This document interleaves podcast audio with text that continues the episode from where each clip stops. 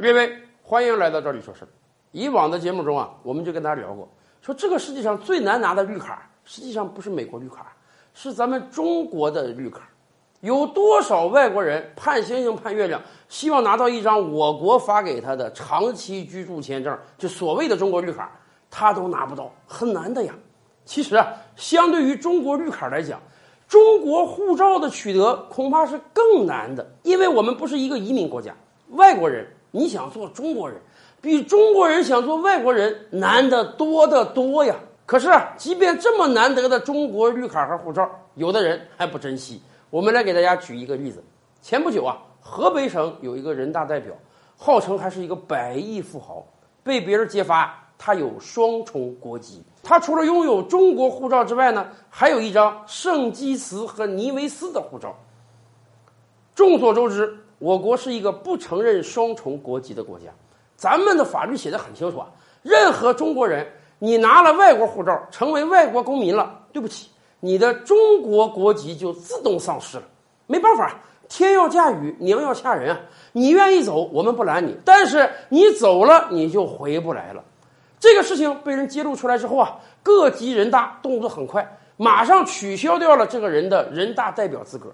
原因很简单，你都不是中国人了，你都没有中国国籍了，你怎么能做中国人民的代表呢？好了，这位百亿富豪的人大代表资格被取消了。可是您以为这事儿就完了吗？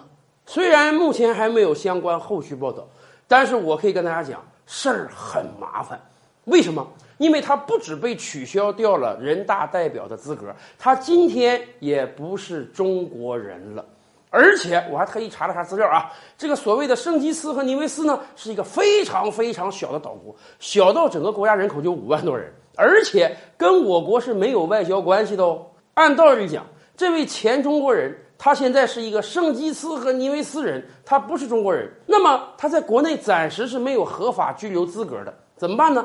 按正常手续啊，我们应当给人家递解出境，或者叫驱逐出境，让他回到自己所谓的母国圣基斯和尼维斯去。而且还报告大家一个好消息，什么呢？这个小小的岛国到目前为止跟我国还没有外交关系啊。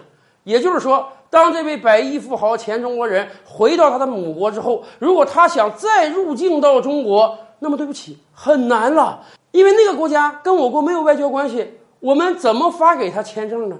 即便通过其他各种途径，他想跟我国政府申请一张签证，很有可能我们不会发给他这张签证啊。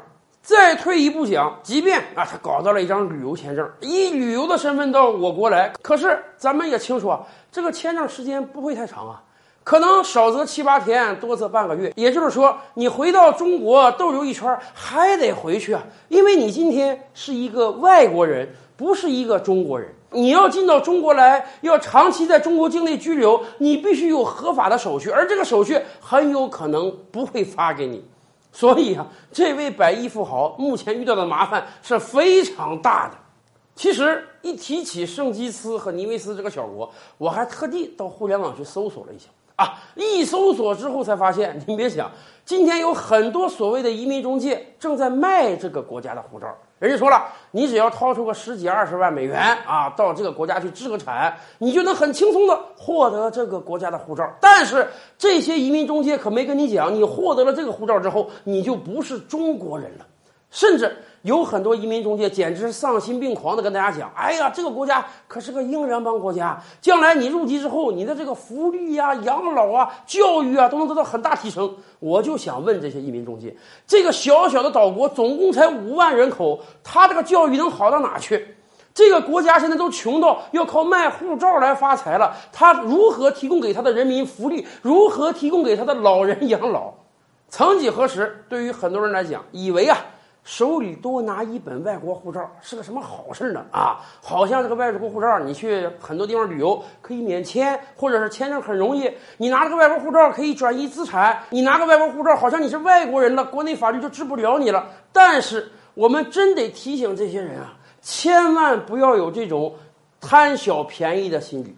你能很轻松的拿到的外国护照，几乎都是不怎么值钱的，或者说根本不能给你带来任何好处的。而一旦你这个行为被曝光出来了，我国的法律是非常严格的，我们坚决不允许有双重户籍的人存在。所以，只要你拿到了外国护照，你就不是中国人了。到时候，你将遭遇到的麻烦是非常非常多的，除非你真的不想在这片国土上生活了。